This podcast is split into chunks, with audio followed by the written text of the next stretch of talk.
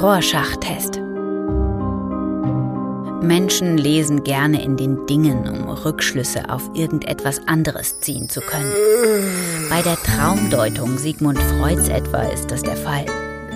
Erzähl mir deinen Traum und ich sage dir, was du in deinem Innersten oder Unbewussten wünschst.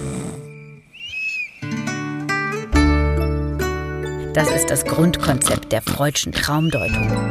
Bei ihr ist ein psychoanalytisch geschulter Traumdeuter notwendig, weil die Theorie behauptet, dass ein Traum die Wünsche nicht offen, sondern fast immer nur verschleiert darstellt. Vor allem natürlich die geheimen Wünsche.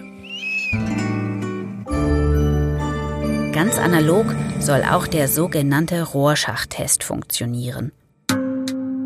Beim Rorschach-Test wirst du mit Tintenklecksbildern konfrontiert. Und Tintenklecksbilder sind dabei genau das, was ihr Name sagt. Bilder mit Tintenklecksen drauf, sonst nichts.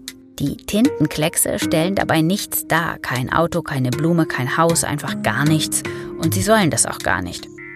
Deine Aufgabe ist es dann, die Frage zu beantworten, was könnte das denn sein?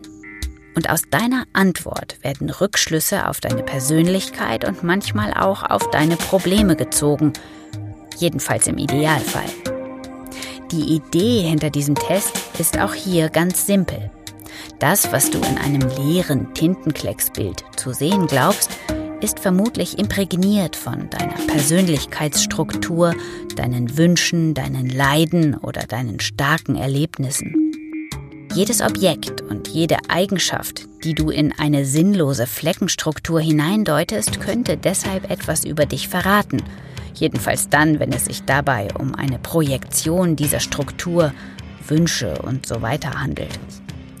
Erfunden hat den Rorschach-Test sein Namensgeber, der Schweizer Psychiater Hermann Rorschach, am Anfang der 20er Jahre des 20. Jahrhunderts.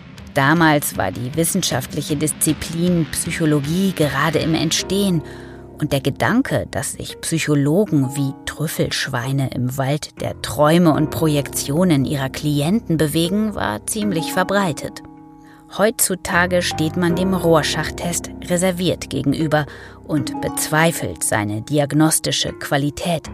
Insbesondere seine Zuverlässigkeit und die Behauptung, er erlaube einen tieferen Blick in dich hinein. Das Hauptproblem ist dabei das Problem des unerlaubten Rückschlusses. Zwar kann es tatsächlich sein, dass das, was du in die Kleckse hineindeutest, eine Projektion deiner jetzigen psychischen Situation ist, das muss es aber nicht. Vielleicht hast du auch einfach nur gerade eine Idee aus einem Buch genommen oder einer Zeitschrift, willst der Versuchsleiterin gefallen oder fragst dich, was andere wohl über den jeweils vorgelegten Tintenklecks sagen würden.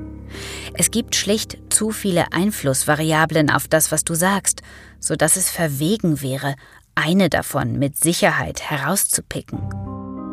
Manche sagen übrigens, zum Glück ist das so.